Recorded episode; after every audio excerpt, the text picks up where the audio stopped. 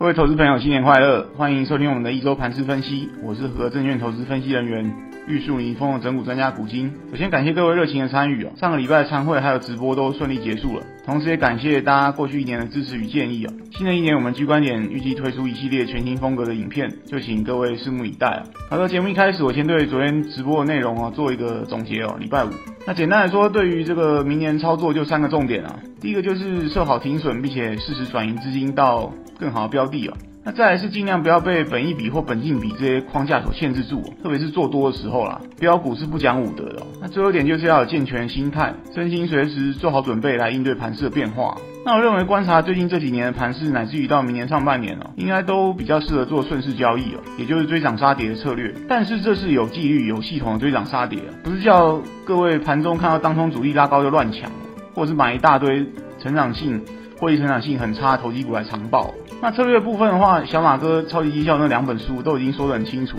真心建议各位可以买来看看。好的，接下来回到盘势哦。先前跟各位提到长假前呢，台股交投清淡了，大家应该是持盈保泰准备跨年了。那结果是一如预期了。上周股股市整体表现还是偏弱势整理啊，加权指数部分还去测试了一下万事支撑，至于 OTC 部分则是维持震荡下行的格局，明显人气退潮。那我认为说目前的状况啊，即使在新的一年外资收下归队啊，在行情热度上应该不会出现比较大的翻转。毕竟新年收假回来之后，再过两个礼拜又要过农历新年了，主力也不见得会积极进场。所以说重点来了，本周我会认为加权值的部分可能还是在这个下弯的月线还有上扬的季线中间打混了，一直到均线纠结在表态。那至于重要型股的部分，业内主力仍然是意兴阑珊了。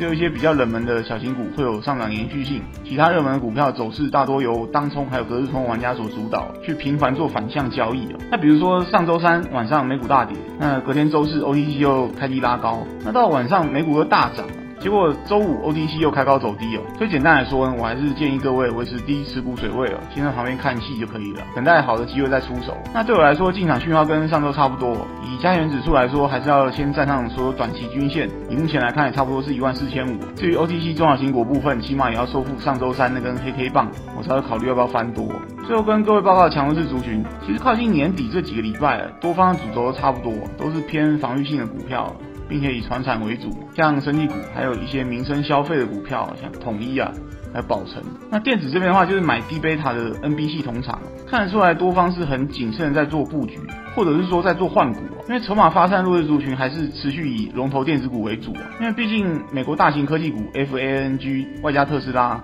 最近股价都摇摇欲坠了。那至于费半这边也是多条均线盖头反压，所以台湾这边的电子股，特别是半导体族群，自然也很难有戏唱，多看少做为妙啦。好的，节目到此进入尾声，迈入二零二三全新的一年，全球股市诡谲多变，但又充满机会。我们能做的就是时时刻刻做好准备了。我在投资机关点的粉丝团上也会分享每天关盘重点给大家参考，希望对各位操作有帮助，在股市里能稳中求胜。最后不免俗套跟大家说，如果以上内容各位觉得有帮助，请记得按赞、分享、开启小铃铛，顺便加入投资机关点的粉丝团。我是整股专家古今，我们下次见。